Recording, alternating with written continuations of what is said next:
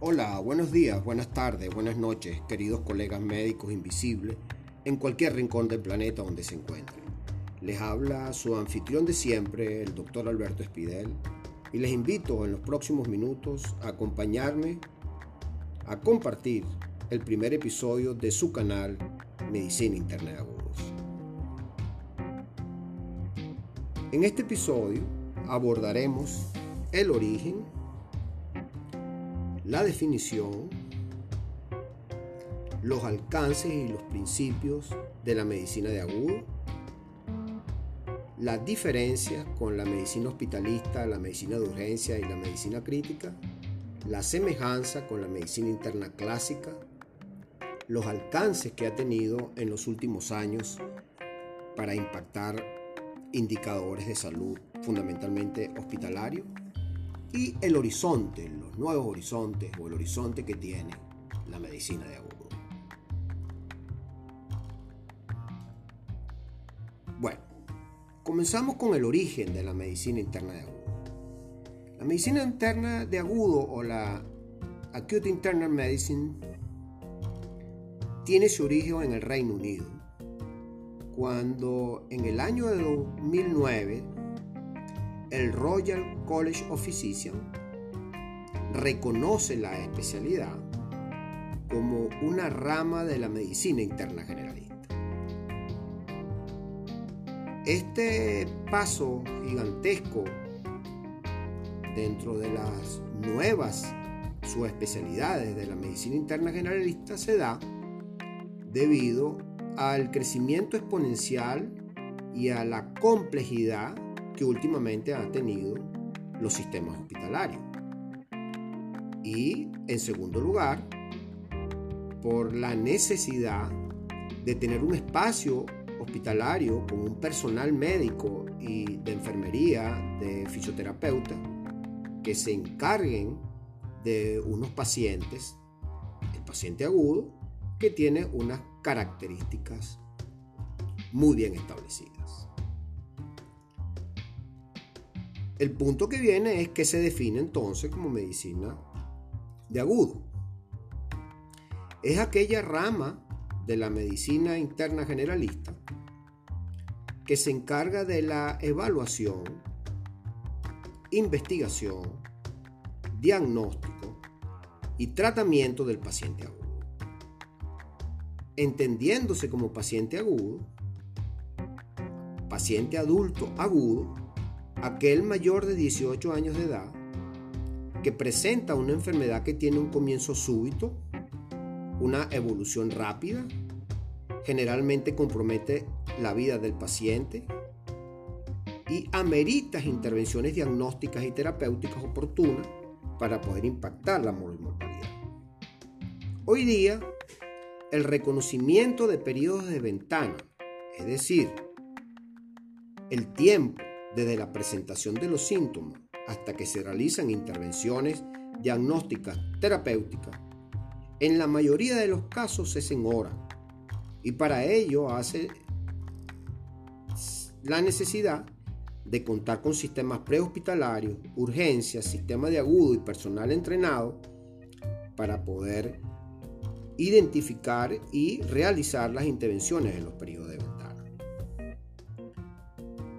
Uno de los periodos de ventanas más clásicos que se conocen en la medicina moderna es, por ejemplo, el del infarto agudo al miocardio, que es hasta 4 horas, el de la enfermedad cerebral aguda o ictus, que es hasta 3 horas, o el de la sepsis o las infecciones severas, que es también en 4 horas. Y todos esos periodos de ventana están orientados al salvar órganos y sistemas.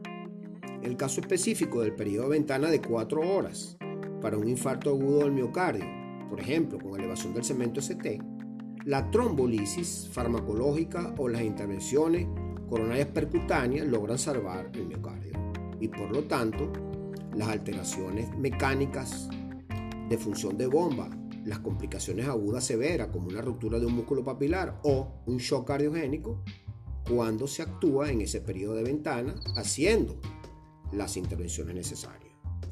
En el caso de la enfermedad cerebrovascular aguda o el ictus, fundamentalmente en el ictus isquémico, la realización de terapias de reperfusión también logra mejorar la mortalidad y la recuperación de los órganos, eh, de, las áreas cerebrales comprometidas. Fundamentalmente eso logra recuperar la penumbra isquémica cerebral y por lo tanto la recuperación.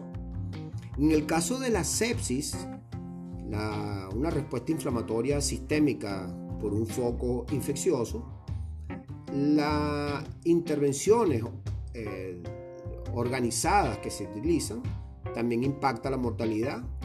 Está demostrado que la pauta o, cumplimiento de la terapia con antibiótico o el reemplazo de volumen o el mantener una oxigenación mezclada adecuada impacta la mortalidad. De manera tal que por eso es que eh, se necesita eh, tener eh, personal entrenado en todas esas patologías agudas. Ahora, patologías agudas hay muchas. De Hipócrates había hablado de la enfermedad aguda. Eh, solamente por decirle algunas eh, que llevan la, denominación de agudo. El infarto, agudo el miocardio. El dolor abdominal agudo. La pancreatitis aguda.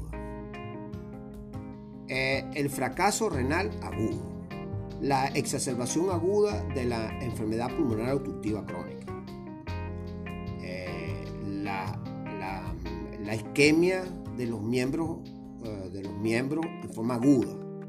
Todas hay una gran cantidad de patologías agudas e inclusive hematoncológica como es la leucemia linfocítica aguda. Entonces, todas esas patologías eh, que tienen esa denominación, esa también tiene una forma de aproximación El otro punto importante en relación a la medicina de agudo es eh, cuál es su campo de acción, dónde actúa, qué hace. Normalmente la medicina de aguda, eh, medicina de agudos, es una medicina eminentemente intrahospitalaria a diferencia de la medicina interna clásica que puede actuar en los ambulatorios, en la consulta externa. Por una parte, el, médico de agudo eh, tiene un espacio en el hospital que se llama la unidad médica de agudo. Es lo que se llama la Acute Medical Unit. Es una unidad que pues está compuesta muy parecida a las unidades de cuidados intensivos de 14, 20 camas, hasta 24 camas, algunas tienen hasta 30 dotada de monitoreo hemodinámico, respiratorio, de máquinas de ventilación mecánica, de aparatos de desfibrilación y cardioversión, eh, sistema para perfusión de medicamentos intravenosos, fisioterapeutas, farmacólogos clínicos, enfermeras entrenadas para la utilización y la toma de vías, etc. Ese es su espacio. En segundo lugar, es eminentemente hospitalario, trabaja las 24 horas del día, los 365 días al año. Y la mayor cantidad de pacientes que demandan la unidad vienen del área de la hospitalización cuando se presenta una condición aguda de un paciente ingresado. Eh, uno de los clásicos es un paciente que hace una disnea súbita, por ejemplo, ingresado en medicina, en la sala de medicina interna con factores de riesgo para tromboembolismo pulmonar. Hace una disnea súbita y se le hace un diagnóstico de un tromboembolismo pulmonar. Y que por las características hemodinámicas no es tributario de ingreso a la unidad de cuidado intensivo, pero debe ser monitorizado respiratorio y cardiorrespiratorio y por supuesto el tratamiento precoz con los anticoagulantes o la terapia trombolítica si fuese el caso. El otro paciente que, entre otros pacientes, son los pacientes de la urgencia. Un paciente típico es un paciente que venga a la urgencia, portador de una fibrilación auricular permanente, que se descompensa la respuesta ventricular, manejado a 90, 80 y se monta en 140 y eso hace que adicionalmente tenga una insuficiencia cardíaca aguda. En la urgencia se puede mejorar y revertir la respuesta ventricular, se puede mejorar la insuficiencia cardíaca, pero el paciente amerita perfusión de medicamentos antiarrítmicos, vigilancia de su condición hemodinámica, algunos de ellos que recibieron eh, ventilación con CPAP por la enfermedad, por la insuficiencia cardíaca aguda, amerita monitorización eh, por las primeras 12 a 14 horas. Y el mejor espacio para ello es la unidad de agudo. Porque colocarlo en una unidad de observación donde no tiene la presencia médica ni de enfermería las 24 horas del día y además no hay un, monitoreo estrecho del paciente, eh, se recomienda y ha dado buenos resultados en ciertas áreas como les voy a, mencionar posteriormente, la ah, medicina de agudo. De manera entonces que esta, esta, esta, esta mm, unidad y esta subespecialidad tiene algunos aspectos muy positivos en relación a, a cómo se desarrolla. Entonces tenemos, actúa en la unidad médica de agudo, eminentemente intrahospitalaria, la demanda de sus pacientes al ingreso provienen de la hospitalización, de la urgencia después que han pasado las horas de su estabilización, o inclusive también pueden provenir de pacientes que vienen directo de, sus casas que tienen, por ejemplo, están en condición de UHD o de hospitalización, o que están en unidades de hospitalización domiciliaria, que tienen una descompensación aguda y que ya son conocidos, ya han estado en la emergencia y pueden bypassar la emergencia e ingresar en la unidad de agudos. La medicina interna de agudos se ha desarrollado tanto que ya tiene eh, un órgano oficial que es el Acute Journal Medicine. Tiene una sociedad que es la Society for Acute Medicine y además tiene la aprobación por el Royal College Algo muy interesante del desarrollo de esta subespecialidad es que en el Reino Unido existen ya, para la última revisión de hace dos años que está publicada, 450 médicos especialistas egresados de posgrados y residencia de medicina interna de agudo, 225 unidades eh, funcionando al tope y que adicionalmente este, ha impactado algunos indicadores. Eh, están reportados en la literatura del Reino Unido que la medicina interna aguda y las unidades de agudo ha disminuido la mortalidad intrahospitalaria del paciente agudo. En segundo lugar, ha disminuido los tiempos de hospitalización y los costos. Y el otro aspecto importante es que la, eh, el paciente se siente más seguro y se siente más confortable en las unidades de agudo que en las unidades de observación o en otro tipo de espacio donde no tiene la vigilancia intensiva. Un punto que voy a, mencionar en relación a la medicina interna de agudo y la medicina interna. Prácticamente hay más semejanzas que diferencias. Voy a decir la diferencia porque son muy pocas. En el caso de la medicina interna, eh, atiende paciente crónico, crónicos, la medicina interna de agudo, paciente agudo el espacio físico donde actúa, espacio físico hospitalario donde actúa el médico internista clásico en la sala del hospital, pero también actúa en la consulta externa o en los ambulatorios hospitales. Y en segundo lugar, eh, entre otras cosas, el médico internista clásico eh, sirve de interconsultante de otras especialidades, fundamentalmente de las áreas quirúrgicas. Ahora, en relación a las semejanzas, hay mucho más semejanza. La primera es que tanto la medicina de agudo como la medicina interna utiliza como herramienta muy importante en la medicina de agudo la historia clínica y la exploración física. Es, vital solamente con eso. En segundo lugar, que utiliza el razonamiento diagnóstico para la elaboración de hipótesis diagnósticas y para la elaboración de planes diagnósticos y terapéuticos. Otro aspecto es que la medicina de agudo también utiliza la epidemiología clínica, la bioética, la farmacología clínica.